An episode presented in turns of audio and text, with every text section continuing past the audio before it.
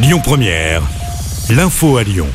Bonjour à toutes et à tous. Dans l'actualité, un adolescent activement recherché près de Lyon. Il est soupçonné d'avoir agressé plusieurs lycéennes avec le même mode opératoire.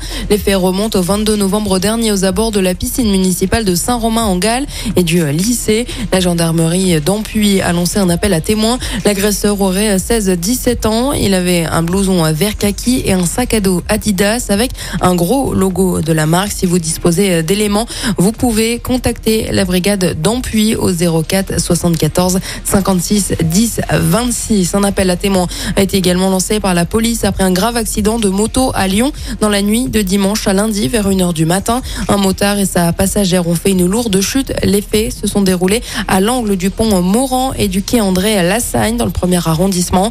Les deux jeunes ont été transportés à l'hôpital en urgence absolue. Si vous avez des informations sur cet accident, il faut composer le 04 37 26 25 40. Des précisions ont été apportées ce matin sur l'augmentation du tarif de l'abonnement TCL. L'abonnement devrait augmenter de 3 euros par mois et le ticket devrait coûter 2 euros, soit une augmentation de 10 centimes à partir du 1er janvier prochain.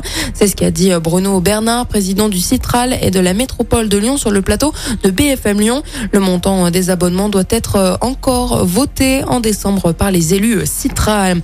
Yann Botrel, troisième adjoint en charge de la culture, du patrimoine et de la communication de la commune de Charlie, a été victime d'une agression un caractère homophobe chez lui. Les faits se sont déroulés en octobre dernier. L'adjoint se trouvait avec son conjoint lorsqu'il a été insulté.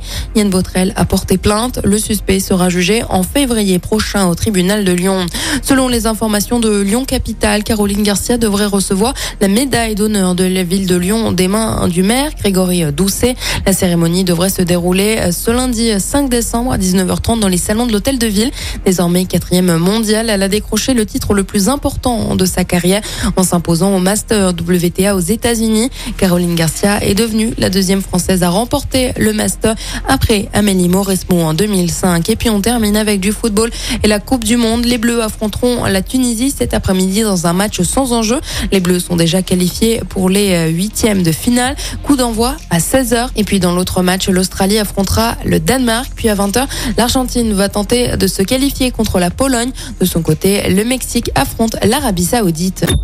Écoutez votre radio Lyon Première en direct sur l'application Lyon Première, lyonpremière.fr et bien sûr à Lyon sur 90.2 FM et en DAB+.